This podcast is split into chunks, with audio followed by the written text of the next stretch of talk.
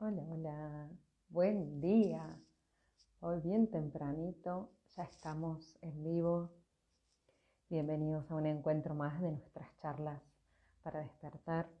Hoy tenemos un tema súper, súper importante que todos hemos transitado alguna vez y obviamente después nos vamos por las ramas o podemos plantear otros temas, así que preparen preguntas para aprovecharlo a Gastón lo más que podamos. El tema de hoy es la fiebre, ya lo puse ahí como título. Eh, vamos a hablar desde la nueva medicina germánica, todos los descubrimientos eh, del doctor Hammer que comprobó científicamente y que hoy eh, cada vez se van expandiendo más. Todo este conocimiento en realidad se está difundiendo gracias a Dios para que podamos acceder a él, empoderarnos, conocer nuestro cuerpo y dejar de tener miedo ¿no? y de ser manejados por el miedo. Así que hoy junto a los chicos de Awakening Project vamos a esperar que, que venga Gastón para sumarlo. Vamos a hablar de la fiebre y de algunos síntomas así muy comunes, sobre todo que, que últimamente eh, estamos sintiendo, ¿no? que por ahí creemos que es el cambio de clima, el aire acondicionado eh, y bla, bla, bla. Y, y cuando creemos eso, no nos hacemos cargo de lo que en realidad nos sucedió o nos sucede, o no podemos entender el origen real de estos síntomas, ¿sí? Entonces, quizá lo que llamamos enfermedad no necesariamente es lo que es, sino que es un programa de respuesta biológica a lo que vamos viviendo. Así que, bueno, Gastón nos va a escuchar un poco más. Se me escucha bajo, gracias, Olgui. Voy a hablar un poco más fuerte. Ahí se me escucha mejor. Cualquier cosa me van avisando mientras lo esperamos a Gastón. Voy a ver si ya se conectó. Voy saludando a todos los que están por ahí.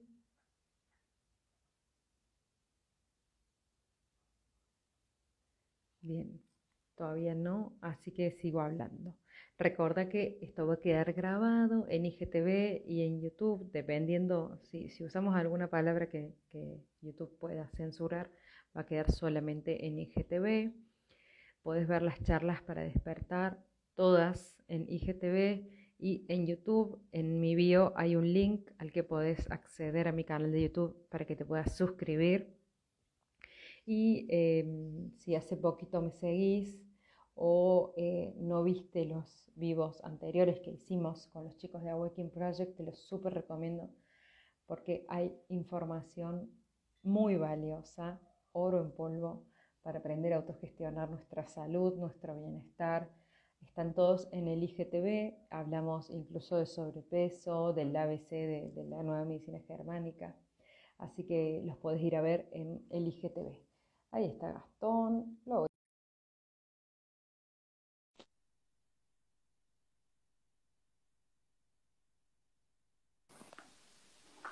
Hola Gastón, bienvenido. Muy buenas, ¿cómo estás? Buen día. Buenas Buen día. Estamos en el medio. Sí, ahí, en el medio. ¿Cómo, estás? ¿Todo bien? Bien, muy bien, muy bien. Muy bien. Acá con ganas de, compartir un ratito con la gente. Ay, sí, que siempre es un placer y cada vez que terminamos me quedo con, con ganas de mucho más, pero dejo pasar un tiempo porque si no te voy a hartar. Lo que pasa es que sabes tanto y lo explicas tan bien, porque digamos, cuando lo explicas bien o lo bajas a tierra, conservas el, profesionalismo y el tecnicismo. Entonces eso está buenísimo, porque por ahí el traducirlo a metáfora no queda, no queda tan claro y vos sí sos súper claro, entonces es un placer tenerte acá nuevamente, Gastón. Gracias. No, gracias a vos. Eso a veces pasa cuando uno va, primero estudia y lo pone a prueba, verifica, lo comprueba, lo recomprueba, lo ve en casos entonces después se vuelve como algo totalmente natural. Eh, es decir, vos no le tenés que explicar a alguien, mirá, ¿cómo ando en bicicleta? Ahí, mirá, vos agarrás, empezás a pedalear, la bicicleta se empieza a mover y, todo el mundo que haga lo mismo le va a pasar lo mismo.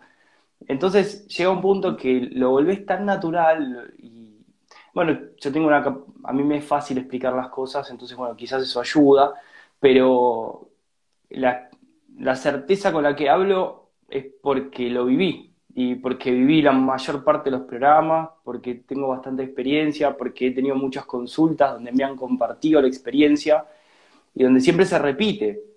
Entonces, más allá de que cada uno hace su propia experiencia y hace sus propios conflictos con una misma situación, el cuerpo siempre se adapta ante un choque biológico. Entonces, ahí tenemos de movida un puntapié, después siempre tenemos los programas biológicos que son los mismos, lo único que cambia es la vivencia personal. Entonces, cuando ya los vas aprendiendo como una matemática biológica, después es muy fácil. Es como, viste, vas a, cualquier lado a comprar algo, vos haces las cuentas, no me sale tanto, tengo tanto. A nivel biológico es lo mismo, exactamente lo mismo.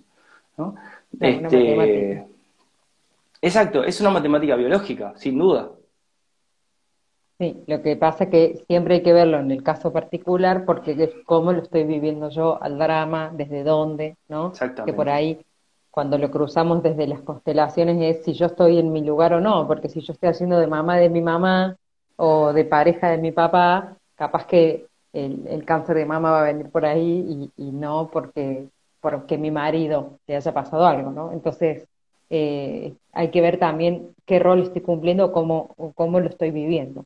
Gastón, bueno, nuestro tema principal de hoy es la fiebre. Yo preparé un montón de preguntas. La gente puede preguntar. Eh, si no pueden comentar es porque no me siguen, entonces lo pueden hacer en, el icono de signo de pregunta y ahí van a poder hacer preguntas. Contanos, Gastón, ¿qué es la fiebre? ¿A qué programa responde? ¿Qué representa? Eh, disculpame, se, se cortó.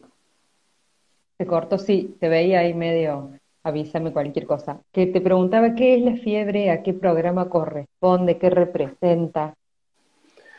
Bueno, eh, la fiebre siempre hace referencia a una fase de reparación de algún órgano endodérmico. ¿sí? Vamos a aclarar esta situación. El control de la temperatura del cuerpo se encuentra en el tronco cerebral, ¿sí? en un lugar específico, no vamos a ir al detalle ahora. Entonces, cuando el tronco cerebral entra en fase de reparación, es decir, activa la vagotonía de algún órgano, es decir, la reparación del mismo, siempre hay un comando de elevación térmico.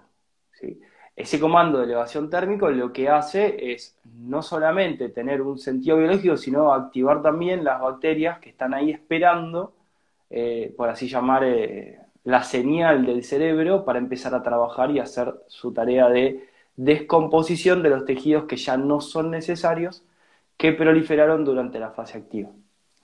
Acá podemos explicar que todo conflicto que una persona viva ¿sí? se puede dividir en cuatro características principales. ¿sí? Lo podemos dividir según las cuatro capas del cerebro. Podemos hablar conflictos de supervivencia, de respiración, de reproducción, haciendo referencia a lo que es el tronco cerebral que es la capa germinal del endodermo, que después se controlan esos órganos que crea la capa germinal cuando éramos un embrión, ¿sí? que crean los controles del tronco cerebral. Después, por otro lado, tenéis conflictos de protección, ¿sí? de ataques, de mancha, de suciedad. Bueno, esos conflictos están controlados o sea, directamente por el cerebelo, pero son órganos creados por la capa germinal del viejo mesodermo. Después, por otro lado, vos podés dividir en un tercer subtipo, que son conflictos de movimiento, que hacen referencia principalmente a lo que es el control de la médula cerebral, porque son órganos creados por la capa germinal del nuevo mesodermo. Y por otro lado, tenés la última capa, que es la más actualizada de nuestro cerebro, que es la corteza cerebral, que gestiona los conflictos territoriales, de contacto, de separación, de motricidad. Bueno, es bastante compleja, que hace referencia a la capa germinal ¿sí? del ectodermo. Entonces ahí tenés las cuatro capas y las cuatro eh, áreas cerebrales que controlan los órganos que crearon esas capas. Entonces vos a priori lo que podés ir haciendo, según el conflicto que haya vivido la persona, es, bueno, a ver en cuál de las cuatro capas encaja el conflicto que está viviendo la persona. Por lo general, lo más fácil es, bueno, tengo un dolor en la garganta, ¿no? Bueno, ¿qué me duele? Es la faringe. Hay distintas maneras de identificar si es la faringe, si es la laringe, si son las amígdalas, las adenoides. Por lo general hay toda una mucosa ¿sí? que es intestinal. Cuando éramos un embrión era todo un círculo y era todo un tracto intestinal. Por eso cuando nosotros a veces vomitamos, tenemos el reflejo de cuando éramos embriones, que el alimento podía entrar por lo que es el ano o por lo que es la cavidad bucal. Entonces podía entrar por un lado o podía salir por el otro. Era indistinto, porque en realidad éramos un anillo arcaico. Entonces, eh, por eso tenemos todavía el reflejo de poder eliminar comida por la boca, ¿no? que es el vómito. Entonces, estamos hablando de una capa germinal que crea los órganos específicamente para la alimentación, la asimilación, la eliminación de los desechos que ya no son necesarios, de la respiración con los alveolos pulmonares. ¿sí? Eh, bueno, hay varios órganos. Entonces, cuando nosotros sabemos que tenemos inflamado algún órgano de origen endodérmico, como los que hablaba recién, la faringe, eh, el intestino delgado, el intestino grueso, todas las partes endodérmicas, ¿sí? Eh, la parte del esófago endodérmica, eh, el oído medio, bueno, el páncreas, el hígado, bueno, todos órganos de origen endodérmico, sabemos que durante la fase activa tienen un programa biológico muy particular, que es reproducción celular. Entonces hay una proliferación celular del órgano con el sentido biológico de mejorarlo, de mejorar la absorción de los nutrientes, de mejorar la eliminación del bocado que no necesito, no quiero tragar, no quiero eliminar o no puedo eliminar. Y hay una mejora biológica. Pero al mismo tiempo que hay una reproducción celular en el órgano y hay un crecimiento, que podría parecer, a veces aparecen los tumores o a veces hay engrosamiento del órgano, que vendría a ser lo mismo, ¿sí? siempre son mejoras biológicas, al mismo tiempo que hay un crecimiento celular y una mejora biológica, hay una reproducción de bacterias. ¿sí? Durante la fase activa se crean las bacterias necesarias para que trabajen y descompongan los tejidos que crearon durante la fase activa y que ya no son necesarios una vez resuelto el conflicto. ¿sí? Dentro de esas bacterias endodérmicas tenemos la tuberculosis, ¿sí? la TB, la famosa. Esa bacteria va a estar disponible en el organismo siempre y cuando no estemos eh, pinchados y, nos hayan eh, erradicado la población del cuerpo y van a ser los encargados de eliminar y descomponer los tumores del cuerpo que ya no sean necesarios. Una de las consecuencias de los pinchazos generalizados a raíz, o sea, internacionalmente hablando, es que cada vez podemos observar más cantidad de tumores sin descomponer en el cuerpo, por ejemplo porque no hay población de bacterias que descompongan ese tumor. El cuerpo de todos modos se las arregla y genera eh, una suerte de eh, encapsulamiento de ese tumor. Entonces el tumor queda inocuo, pero queda funcional. Entonces ahí empezamos a tener problemas porque si recaemos en el conflicto puede volver a haber un, asunto en ese lugar que si hubiese estado la bacteria, exacto, si hubiese estado la bacteria, se hubiese descompuesto en la fase de reparación y ya no habría más asunto de qué hablar. Esto hago una creación porque los que están metidos en medicina germánica eh, son datos que por ahí les interesan.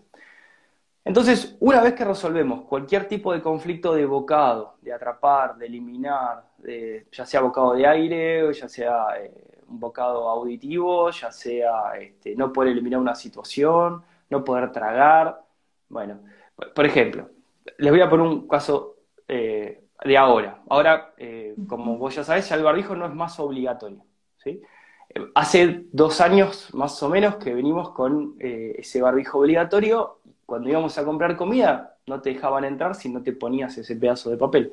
Entonces, todos los que sabíamos que no tenía ningún sentido y que solo nos lastimaba y nos generaba conflicto y generaba miedo, etcétera, etcétera, estábamos en conflicto.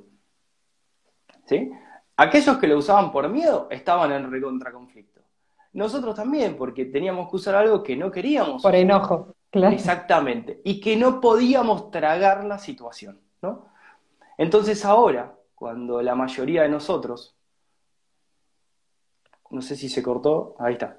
Entonces ahora, cuando nos enteramos de que ya no es más obligatorio, algo que hablábamos recién con Sony, eh, me dice, mira, estoy acá, no me piden, estoy allá, no me piden, estoy, no lo puedo creer. Claro, a raíz de que nos dejaron de pedir y podemos tener otra vez una libre respiración y no tener más ese conflicto, tenemos una solución instantánea. Entonces, entras en reparación. Entonces, ¿qué viene? Una fase de reparación a priori de la laringe. ¿Pero de qué parte de la laringe? Y de la parte de no puedo tragar esta situación. No la quiero tragar, que es la parte izquierda de la laringe. Entonces, la que más se va a inflamar es la parte izquierda. Podría también ser, quiero tragar otra situación, etcétera, etcétera, aplicar la parte derecha. ¿sí? Que eso a nivel embriológico queda determinado el lado derecho para absorber y el lado izquierdo para eliminar, a nivel intestinal. Entonces, claro, vos entras en reparación. ¿Qué implica eso? Que durante varios meses, y en este caso años, hemos estado tragando una situación que no queremos. Literalmente. Eso nos puso en conflicto y nos genera una proliferación celular, en este caso en la faringe. Que es imperceptible porque en fase activa, excepto que el conflicto dure muchos años y haya un crecimiento muy grande, como suele haber en las amígdalas, que después la persona no puede tragar, ¿no? Eh, es imperceptible. Pero la mejora biológica está. Cuando vos resolves ese conflicto, bueno, ahí aparecen los síntomas y vos decís, ¿qué pasó eh, si yo no estaba viviendo nada tan grave? Claro, ahora, pero hace dos años empezó una situación que no podías tragar, ¿no? Y ahora sí la pudiste tragar. Ya no hace falta más. Entonces, automáticamente entras en reparación. ¿Y qué aparece? Los síntomas de reparación de todos los órganos endodérmicos son iguales. Hay descomposición de los tejidos proliferados durante la fase activa, mediante la acción de las bacterias. Aparece el pus, la inflamación, los edemas, y también aparece la fiebre. Entonces ahí entramos en un, en un juego medio macabro del sistema, el cual, si vos te haces cualquier chequeo, te puede llegar a dar positivo, todas estas cosas que decían. Entonces, constantemente te tienen en una rueda conflictiva. ¿sí? Entonces vos ahora vas a tener, por así llamar, la última fiebre, pero el que crea que es que volvió el bicho y todas esas cosas, va a entrar en un círculo vicioso que puede ser muy peligroso para él. Nosotros ya sabemos que es inevitable el conflicto que teníamos, porque bueno, no podíamos hacer nada, y que ahora era inevitable la fase de reparación porque el conflicto duró mucho tiempo. Entonces agarra la fiebre, la mucosidad, la descomposición de, esos tejidos y también, vos fíjate que por lo general cuando vos vivís un conflicto biológico nunca detona en un solo órgano, siempre va a varios, ¿sí? Siempre hay como un esparcimiento de ese conflicto lo vi, no puedo tragar la situación, esto me huele mal, tengo enojo territorial, tengo rencor, etcétera, etcétera. Entonces, cada, manifestación psíquica de la situación no solamente deriva en un comportamiento psíquico, sino en un órgano y en un área cerebral. Entonces, lo que suele ocurrir es, concomitantemente con la inflamación de la faringe, viene la inflamación de la mucosa nasal. Entonces empezás a tener sinusitis, empezás a tener la inflamación de toda esta parte, los estornudos, se combina el moco con la inflamación de la garganta, Puede haber también inflamación de bronquios o de laringe, dependiendo si la persona es diestra o zurda, está de equilibrio hormonal. Entonces empieza a generar un cuadro que conocemos como gripe. ¿no? Justo te iba a preguntar, ¿qué es la gripe y, y, cuál es la diferencia con el resfrío? ¿Es lo mismo, no? ¿Tiene los mismos síntomas? Es que es, depende de la etiqueta que vos pongas. Hace un tiempo, cuando cuando Pablo eh, lo empezamos a formar para atender con nosotros, él me resaltaba todo el tiempo que uno de los tips más importantes que había aprendido era a no aferrarse a la etiqueta. Él me decía, bueno, la consulta tiene esto, esto y esto, este diagnóstico, este diagnóstico, este diagnóstico. Y yo le digo, pero para, ¿pero tiene algún síntoma? Porque una cosa es tener un diagnóstico y otra cosa es tener síntomas, Entonces, vamos a lo real. ¿Tiene inflamación de algo? ¿Le duele algo? ¿Tiene fiebre? ¿Tiene algún síntoma de reparación? ¿Tiene algún síntoma de fase activa?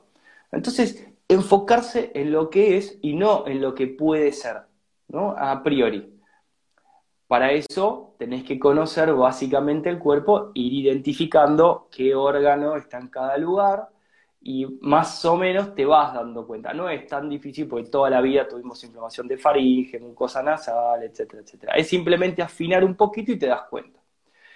Pero no hay que confundir la fiebre de la mucosa nasal, que no tiene nada que ver, pues no hay fiebre, con la verdadera fiebre que es la de la faringe. ¿Por qué? Porque vos podés tener sinusitis, podés tener un edema cerebral por la reparación de la mucosa nasal de esta situación apesta, ¿no? ese es el conflicto, que lo tuvimos todos también, así que todos van a estar igual. ¿no? Te va a doler la cabeza, pero eso no es fiebre.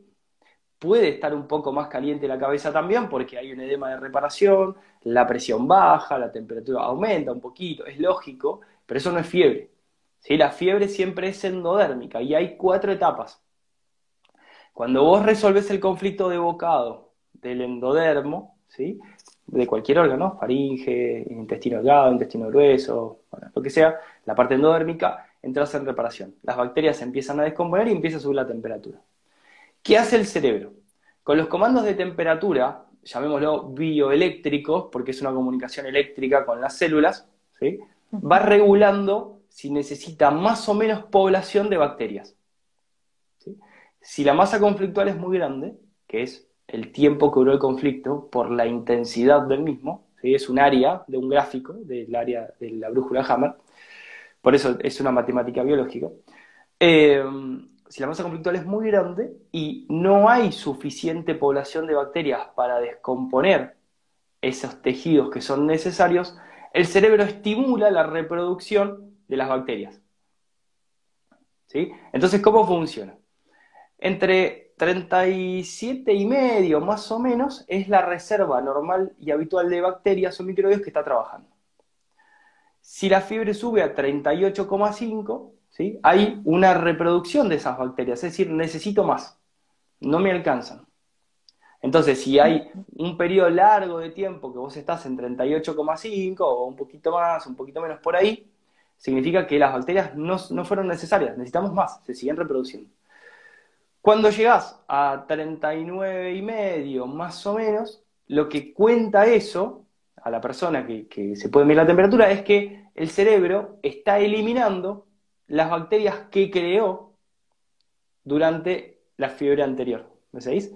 Para compensar las bacterias que faltaban. Entonces, siempre te deja una reserva normal y habitual de bacterias porque constantemente están trabajando y se pueden usar a futuro, pero la población excedente que creó la va a eliminar. Entonces ahí sube a 39,5.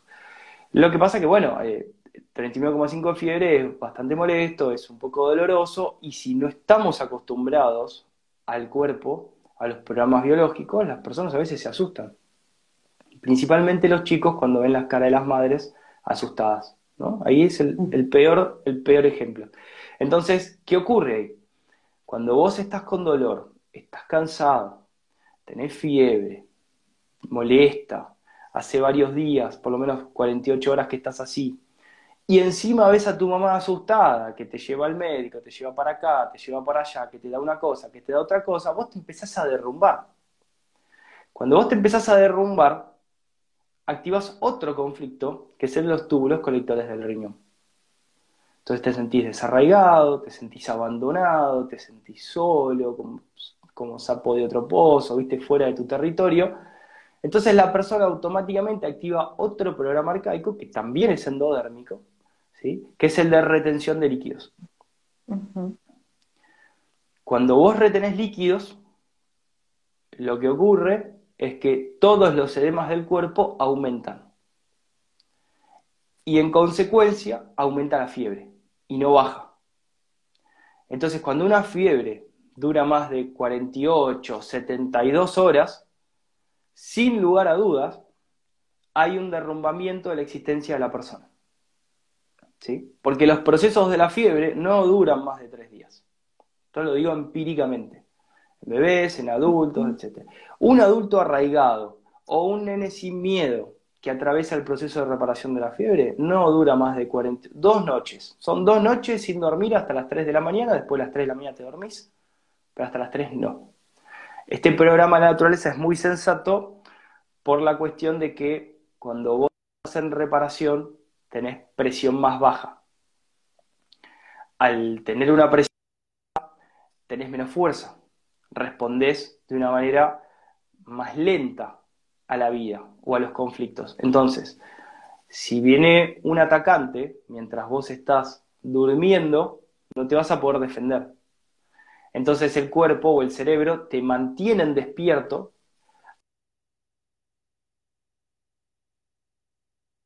te mantienen despierto hasta que los predadores se van a dormir. Y esas son más o menos las 3 de la mañana. A partir de las 3 de la mañana, todos los predadores se van a dormir. Entonces el cerebro recién ahí te deja descansar. Por eso los procesos de vagotonía fuerte, hasta las 3 de la mañana no dormís. Y vos ya sabés, por lo menos nosotros en casa ya sabemos, bueno, mira, hoy empecé a tener un poquito de fiebre. Uh, bueno, son dos noches que me quedaré leyendo, no sé, hasta las 3 de la mañana, eh, me quedo escuchando algo, eh, pero ya sé que hasta las 3 no me voy a poder dormir. Y no me pongo nervioso, porque ya sé qué pasa eso. Y son dos días nada más. Entonces, bueno, eso es una manera de llevar los programas biológicos. ¿Y qué ocurre? Bueno, te va a doler la cabeza porque hay edemas, hay inflamación, entonces te podés poner compresas frías acá en la nuca, que es donde está el tronco cerebral, ¿sí? Podés tomar café, ¿sí? El café es simpático tónico, ¿sí? Podés... Eh, ¿Y eso no cortaría la, la, vagotonía, digamos? No, eh, no, no. Tomando café. No, solamente la modularía. Lo único que cortaría la vagotonía son cualquier tipo de producto químico. Claro. Algo que no sea natural. Eh, hablando por químico, podemos hablar desde eh, el ibupirac, el ibuprofeno, todos los químicos, inclusive todos los productos derivados del cloro también, que andan dando vueltas. Eso interviene en la fase de reparación y mata las bacterias. Por eso, creen que observan una mejoría en el momento que lo consumen. Lo único que hicieron o sea que vos no, vos no recomendás la agüita amarilla. No, no, no, no, es muy peligrosa. De hecho, ya tenemos varios videos hechos al respecto. Eh, simplemente porque es químico, es una quimioterapia. O sea, la quimioterapia es una terapia de químicos. El cloro es un químico, sin duda. Entonces, todo lo que mate nuestras bacterias atenta a la cuarta ley de la biología, que habla del sistema ontogenético de las bacterias. ¿no? Entonces, nosotros podemos acompañar y modular la fase de reparación, por ejemplo, con compresas frías en la nuca. Podemos usar principios activos de las plantas medicinales que acompañan, porque las plantas tienen una quinta esencia también. Lo puedes usar en suerte de eh, Lulú, eh, Bedar y François Leduc siempre recomiendan todo lo que es flores de Bach. ¿sí? Nosotros mucho no incursionamos en el tema, pero sabemos que ellos están eh, como que muy firmes con el asunto. Nosotros nos metimos y también la homeopatía. La homeopatía está la belladona que regula la temperatura. Estos son conocimientos muy antiguos, no son de ahora, ¿no? Entonces, eh, nosotros siempre recomendamos plantas medicinales y utilizar los principios activos en el caso que quieras. Yo personalmente, a lo zurdo, yo digo, bueno, son dos noches, bancátela, se acabó, ¿te duele mucho? Eh, lo mejor, metete abajo el agua fría. ¿No?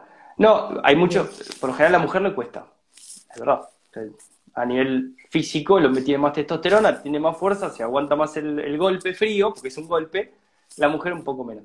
Si no te puedes meter abajo del agua fría, mete la nuca, ¿sí? abajo de la canilla de la bañera o de la ducha, o en un lugar donde la puedas meter, y dejala unos 10, 15 minutos. De agua fría. Siempre la nuca. Claro, o sea que no hay que bajar la fiebre, no. pero sí aliviar o acompañar el síntoma. Exactamente, porque si vos intervenís en el programa, le generás una recaída. La recaída lo que implica es que después va a haber más fiebre, va a ser más largo, el dolor va a ser más insoportable y podés llegar a generar un círculo vicioso simplemente con el dolor. Y puede haber convulsiones o una epicrisis incluso si... no, no, no, no. Las convulsiones son a nivel motriz. Lo que pasa es que la gente se puede asustar muchísimo por lo que está pasando, por la cara de mamá, por la cara de papá, porque me llevan en ambulancia, porque me llevan al médico, etcétera, etcétera me dan un diagnóstico eh, medio sentencia, entonces yo me asusto. Entonces empiezo a tener conflictos motrices de inhibición de movimiento. Entonces cuando voy resolviendo esos conflictos de miedo, de, gran susto paralizante, viene la epicrisis motora, ¿sí? que puede ser una convulsión sin problema. Entonces se confunden y piensan que por la alta nivel de fiebre viene una convulsión. Lo que pasa es que cuando vos observes que hay una convulsión, va a ser siempre alguien que tuvo una fiebre de dos semanas más o menos, o semana y media, porque estuvo derrumbado. y además, como estuvo derrumbado, el edema de la corteza cerebral que controla el relé de la motricidad, que quedó inhibido, va a ser mucho más grande. Por eso vas a tener una convulsión más violenta. simplemente por el derrumbamiento. ¿Y, qué pasa con los bebés? Viste que, muchos dicen que hasta los seis años lo que le pasa al bebé tiene que ver con la mamá. Eh, ¿hay, ¿Hay una relación? Mira, esto es muy sencillo. Nosotros hacemos nuestros propios conflictos incluso en la vida intrauterina. Pero bueno, es lógico que si la mamá y el papá exponen al bebé a una situación de la cual él no se puede escapar, queda expuesto al conflicto. Él lo va a vivir o ella lo van a vivir a su modo, según su percepción. Pero si hay una pelea en casa muy violenta, el bebé lo va a vivir como un conflicto dentro de su territorio. Y si es diestro, por ejemplo, puede llegar a afectar los bronquios como una amenaza territorial. Y si es zurdo, puede afectar la laringe, por ejemplo, como una amenaza territorial. Y va a tener distintas manifestaciones orgánicas, pero con el mismo conflicto. ¿No? Entonces, por eso es muy importante ver los síntomas. Entonces, vos, por ejemplo, lo de recién, es algo que hasta ahora no había explicado nunca, me lo sacaste vos y... Pero tampoco me lo había puesto a analizar para explicar, porque para mí era sencillo, pero ahí fue el caso exacto. Fiebre con convulsión. No, la fiebre con convulsión no tiene nada que ver, porque el control de la motricidad de los músculos está en la corteza cerebral. El control de la fiebre está en el tronco cerebral. ¿sí? Son dos conflictos distintos. Pero ¿qué ocurre? Ante una misma situación puedo detonar dos tipos de conflictos distintos. Claro muy, muy interesante. Yo empiezo a mejorar en la fiebre y resuelvo el conflicto de un gran susto, donde creo que me voy a morir por la fiebre, que me va a matar, y ahí puedo tener una convulsión motriz, ¿no? que es una epicrisis. Entonces empieza a mejorar. Después tengo los edemas, una de las, eh, de las pautas que, te cuentan que estás avanzando en el proceso de reparación es cuando llegan las noches húmedas. ¿no? Las noches húmedas son cuando te despertás a orinar cada 15, 20, media hora, ¿sí? vas y haces pis transparente. ¿no? Ahí estás eliminando edemas cerebrales. Entonces vos ya sabés que la fiebre instantáneamente va a bajar. En una o dos horas ya baja la fiebre. Ese es un punto que me parece muy importante a la hora de analizar la fiebre. Vos ya sabés que cuando empezás a tener eh, ganas de orinar, estás eliminando edemas. Entonces, bueno, ya está, te relajás y te volvés a arraigar, porque decís, ah, bueno, me queda un rato.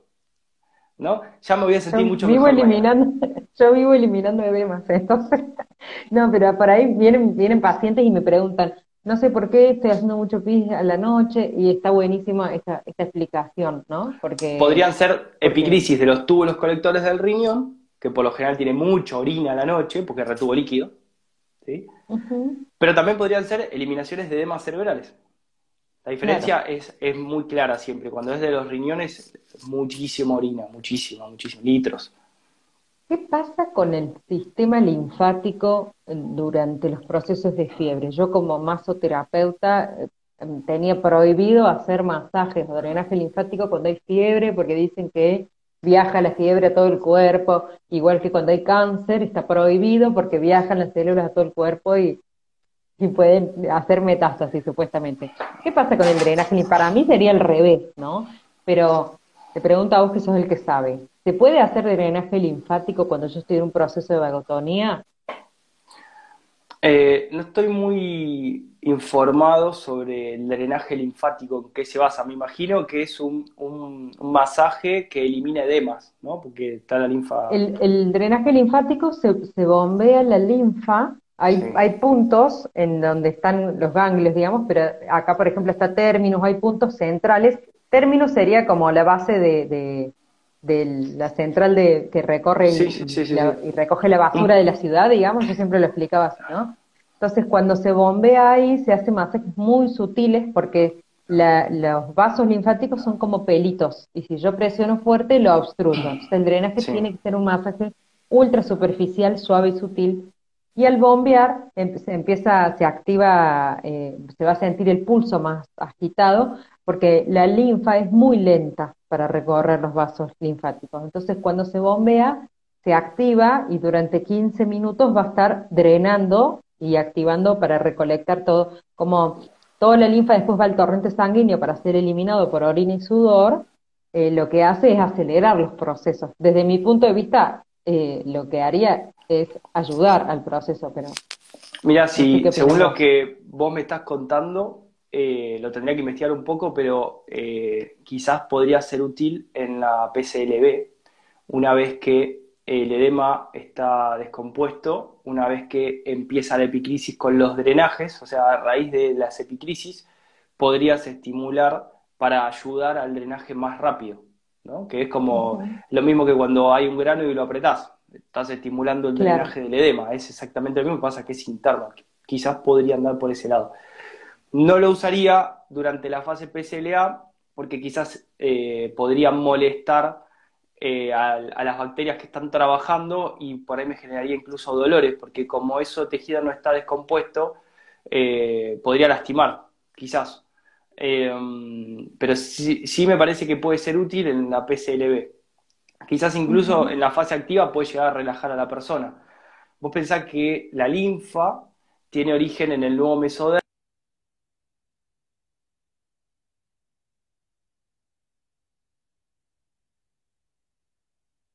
Un poquito lo Pero bueno, durante la fase activa tiene necrosis y durante la fase de reparación tiene un relleno de la necrosis. ¿no? Después Hay, que a veces hacer diferencia también con las hendiduras branquiales, que por lo general la medicina confunde una parte de la linfa que está cerca del cuello, ¿sí? Eh, que son en realidad hendiduras branquiales, que completan la respiración alveolar, ¿no? que es ectodérmico, que no es desvalorización. Pero bueno, ahí, ahí nos vamos para otro, para otro rama. Eh, que estamos hablando mucho de vagotonía. Eh, ¿Qué es la vagotonía? ¿Tiene que ver con el nervio vago? Mira, eh, hasta ahora no me puse a investigar quién le da origen a la palabra vagotonía, pero hace mucha referencia a lo que necesita la fase, ¿no? Cuando uno habla de vago, hace referencia a alguien que se queda quieto, que no hace nada, ¿no? Bueno, la vagotonía implica... Parasimpático, digamos. Claro. Lo anti-estrés sería, ¿no? Hay que quedarse quieto. Pues por eso, parabiológico es en contra de la biología, parasimpático es en contra de la simpaticotonía, no del nervio simpático. Es decir, el nervio simpático es el que usamos de día y el nervio vago, eh, vago es el que usamos de noche, ¿no? Para reparar los órganos y todo lo que consumimos durante el día. Entonces, cuando entramos en reparación, que baja la presión, que estamos cansados, que aparecen los síntomas, literalmente hay que hacer como si fuéramos vagos, hay que quedarse echado como un perro hasta que nos sentimos mejor. Eso sería lo ideal. La verdad es que en nuestra sociedad es muy difícil, el sistema parabiológico que vivimos mm, no contempla la posibilidad de que estemos 10 o 15 días quietos ¿no? nos permite, entonces las fases de reparación suelen tener recaídas, suelen ser un poquito más largas, a veces ser un poco más molestas. ¿sí? Eh, o no nos permitimos, ¿no? Nosotros, por, la, por el afán de productividad, por el miedo con la supervivencia, porque vivimos como en conflicto, en estrés, en la supervivencia ahí, en el reptiliano full. Este, bueno, entonces, tiene que haber un equilibrio, cuando yo aprendí sobre el, sistema nervioso central, tiene que haber un equilibrio dinámico entre simpático y parasimpático, porque si no voy a estar en estrés, eh, con insomnio, digamos. ¿Cómo me doy cuenta que yo estoy en un conflicto activo o en simpaticotonía? ¿Qué, ¿Qué voy a notar? Bien, lo primero es que estás nervioso todo el tiempo. Si vos te querés sentar a leer un libro, no podés. Si te querés sentar a mirar un atardecer, no podés si te querés sentar a respirar o a meditar o hacer lo que quieras, no podés. O sea, tu cerebro te está subiendo la presión y te está diciendo, che, anda, hay que hacer algo, hay algo pendiente. ¿no? Mientras pasan los días y vos no haces nada, la presión cada vez sube más. Entonces empezás a estar nervioso y hay algo que es característico, que es que la persona constantemente piensa en la situación que está viviendo y no puede resolver. Lo que suele ocurrir es que naturalmente nuestro cerebro, si el conflicto no se resuelve a los tres meses más o menos, degrada la masa conflictual. Entonces, ¿qué ocurre? Parecería como que, bueno, lo superé. Pero no, está ahí. Lo que pasa es que ahora pesa menos, porque el cerebro naturalmente degrada la masa porque si no, no puede seguir viviendo. Entonces, lo que tendemos a hacer es a no resolver, degradar masas conflictuales y acumular un montón. ¿no? Así vive toda la sociedad, hasta la fatiga biológica. Entonces, una persona biológicamente coherente vive una situación, se enferma, se recupera, vuelve a vivir, se enferma, se recupera, vuelve a vivir. ¿Cómo vive la sociedad? Sin fiebre, sin enfermedad, aparentemente saludable, hasta que a los 35, 40, 45, 50, 60, 70, de repente el drama acumuló tanta masa conflictual, es tan grande, que ya ni una cirugía te sirve. ¿No? Entonces, eso es lo que pasa. Llevamos a la fatiga nuestro cuerpo, cuando no es biológicamente coherente. Vos vivís una situación, es muy sencillo, vos corres una maratón, ponele que tu máximo sean 10 kilómetros. Bueno, hace cuenta que corres 100, ¿no? Con un programa de emergencia. Muy bien. Después de correr 100 kilómetros, por más de que te digan anda a trabajar, no vas a poder. Te vas a quedar tirada. Bueno, eso es lo que deberíamos hacer después de cada situación conflictual en un contexto de choque biológico, que es lo que no hace la mayoría. Nosotros intentamos hacerlo. A veces es difícil reconocer los conflictos, los vas reconociendo y además muchas veces resolvés situaciones sin darte cuenta, ¿no? Constantemente estás resolviendo. Algunos te das cuenta, algunos no.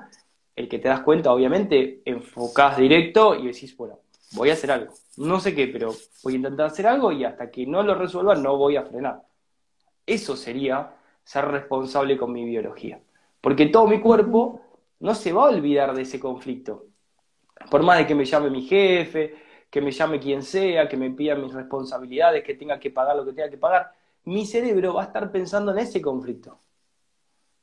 Que de hecho, ese es el gran problema, que seguimos viviendo como si no hubiese pasado nada y empezamos a hacer un desastre en todas las cosas que hacemos, porque no estamos eh, en armonía, por así llamarlo, claro. y generamos conflictos constantemente. Entonces vos te vas enojado, rencoroso, etcétera, porque no pudiste resolver esa situación y cada vez acumulas más drama y te cruzas con alguien en la esquina que, no te vio porque venía con el celular y por ahí te agarras a trompadas.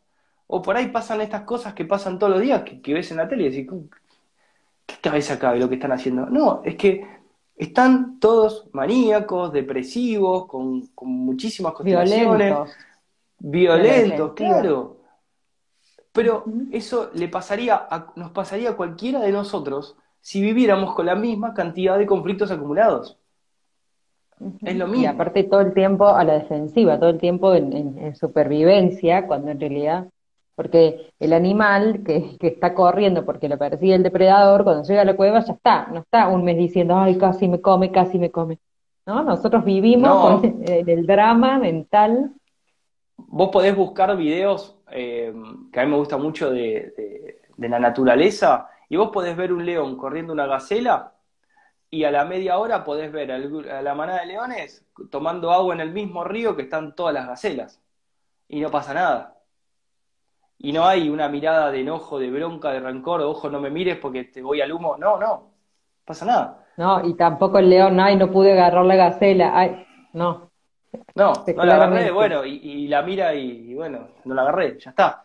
Habrá otra oportunidad después, ¿no? Cuando se presente. total, totalmente. Bueno, nos quedan 15 minutos. Ah, yo estoy penada por Instagram, así que se me corta la hora, así que eh, voy a acelerar un poquito. Eh, contame un poquito, Gastón, qué pasa con la teoría del contagio. Viste que muchas veces recae toda la familia, ¿no? Es porque hay quienes dicen que cuando viene algún bichito nuevo, que somos un todo con el ambiente, te lo paso a la manada para que lo vayamos integrando. Y hay quienes dicen, bueno, si yo te estuve cuidando y, o me asusto lo que fuere, después caigo yo y así. ¿Cómo es esta cuestión del supuesto contagio? Bueno, a ver, es un tema bastante largo, de hecho, como sabes, escribí un libro al respecto que está a punto de salir, que es La Gran Confusión. Sí, contanos, La Gran Confusión. Eh, es un tema bastante largo, o sea, son 200 años de confusión. En principio, lo podemos resumir de la siguiente manera. La teoría del contagio es un fraude. De hecho, el supuesto creador, que es Pasteur, también copió esa teoría de otro científico que también estaba equivocado. Es decir, no es ni de Pasteur. ¿sí? a la base. Em, está basado en investigaciones de otro científico no contrastadas, simplemente están financiadas y con una buena publicidad. No hay verificaciones científicas de que exista un contagio real, es decir, que un agente externo ingrese en nuestro cuerpo e intente atacarnos.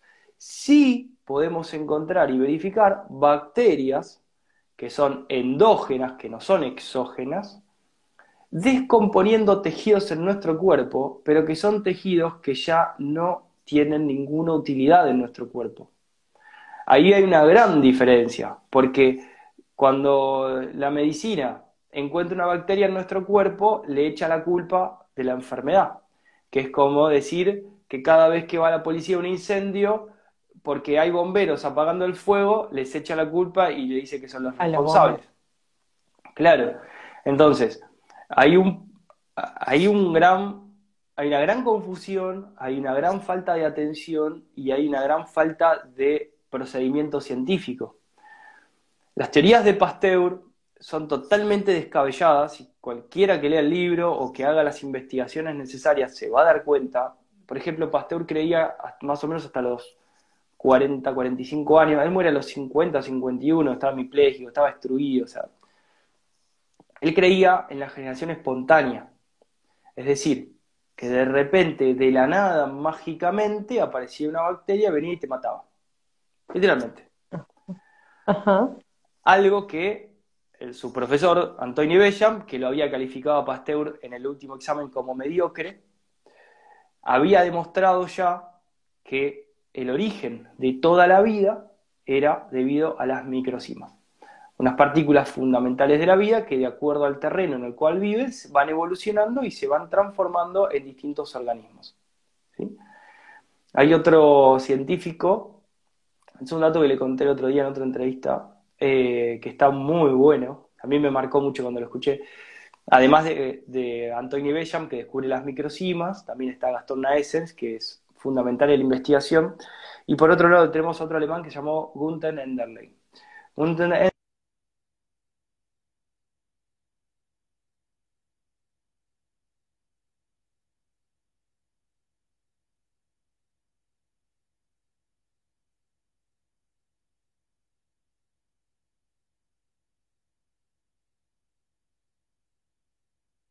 cortó un poquito, me, avisan si me ven a mí, si es Gastón el que está lado, por que estén ahí del otro lado. Y esperamos a ver si se normaliza. Ahí salió Gastón, va a volver a entrar y lo agregamos nuevamente. Gracias a todos por estar ahí y por el aguante. Claramente ahí tuvo un tema de internet. Ahora lo sumamos y seguimos, que nos quedan 12 minutos para seguir exprimiéndolo a Gastón, que sabe tanto y nos ayudan muchísimo compartiendo, comentando. Gracias, Allende. Vamos a ver si ya está Gastón para volverlo a agregar y que podamos terminar nuestro encuentro de hoy. Gracias, Nili, gracias, Lau. Ahí está. Ahora lo agregamos nuevamente. Gracias por la mantis. Acá estoy, acá estoy. Eh, no sé qué está pasando. Últimamente pasan cosas muy raras con mi celular. Eh, internet. No, se me reinició, aparecieron cosas raras, no sé. Eh, muy raro. Bueno, entonces te decía, este dato para mí fue uno de los puntos más importantes de mi investigación. Cuando Agunta Enderlein, en su último examen de biología, le pregunta al profesor cuál es la diferencia entre un animal y una planta o un vegetal, él dice ninguna. Entonces el profesor se queda como atónito y dice, usted Gunther me da respuestas que, yo no, puedo volver a formular ni una sola pregunta, porque no entiendo de qué me está hablando. Porque Gunther Enderlein había descubierto también las microcimas, que creo que él las llama, eh, no me acuerdo, biones, no, biones era Wilhelm Reich, no me acuerdo, le pone otro nombre, pero las mismas. Entonces, Protitos, ahí está, me acordé. Protitos le había puesto. Eh, entonces, claro, él observó el pleomorfismo celular, que es decir, el cambio y la evolución de la célula. ¿no? Cómo va mutando y modificándose de acuerdo al terreno. Entonces podía observar la creación de glóbulos rojos, podía, y la división, podía la muerte de un glóbulo rojo, que algo que la medicina nunca vio, con una microscopía de campo oscuro, podía observar la creación de hongos, la creación de bacterias, que no era espontáneo. Había descubierto, al igual que, este, al igual que Bellam, que estas microcimas son seres fundamentales de la vida, es decir, siempre existieron aparentemente, son indestructibles porque los experimentos con, bombardeo nuclear que les hicieron no les hicieron absolutamente nada, es como si no hubiesen hecho nada, no los pudieron destruir, de hecho también se datan de millones de años para atrás por las investigaciones de Bellam, que, eh, con piedra caliza y demás, entonces aparentemente serían la partícula fundamental de la vida, nosotros vendríamos a ser una suerte de llamémoslo, simbiones con ellos, que nos salíamos, ellos crean el cuerpo y nosotros le daríamos el espíritu, ¿no? Hay, eh, por eso la diferencia, eh, claro, por eso, mira, eh, justo en el canal de Instagram o de YouTube, no recuerdo dónde lo subí, hay un corto que me pasó Fede, un, amigo nuestro, de Star Wars, donde hablan de las microcimas, pero le llaman eh, mirodicla, o una cosa así, o sea, en trabalengua de la misma palabra, midiclorias le llaman, ahí está, midiclorias. Y que le está explicando a Anakin de chiquitito que esas midiclorias son las partículas fundamentales de la vida y que nosotros somos simbiones con ellos, ¿no? Y que nos salíamos para tener una experiencia. Es una muy fuerte cuando lo vi, porque es solo para entendidos, ¿no? un mensaje muy, oculto. Entonces, em, está, lo, pueden buscar, está creo que en el canal de Instagram lo tengo subido seguro, no tengo muchos videos, así que lo van a encontrar rápido, eh, y creo que en YouTube, no sé si lo subí por si me bajaban, viste, esas cosas. Em, pero en, Instagram está seguro. Prestenle atención porque... ¿Te llamó alguien? ¿O te tildaste? Bueno, a ver, paciencia. Que vuelva Gastón, que vuelva Gastón. Si no, sale y vuelve a entrar para los últimos minutos que nos quedan. Me avisan si me ven, como recién, por favor, así ya me quedo tranquila. Ahí está. Vamos de nuevo.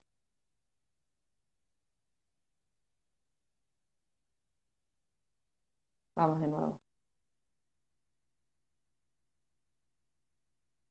Ahí lo agrego de nuevo. Ahí estoy, ahí estoy. Ahí está. La tercera es la vencida. Vamos.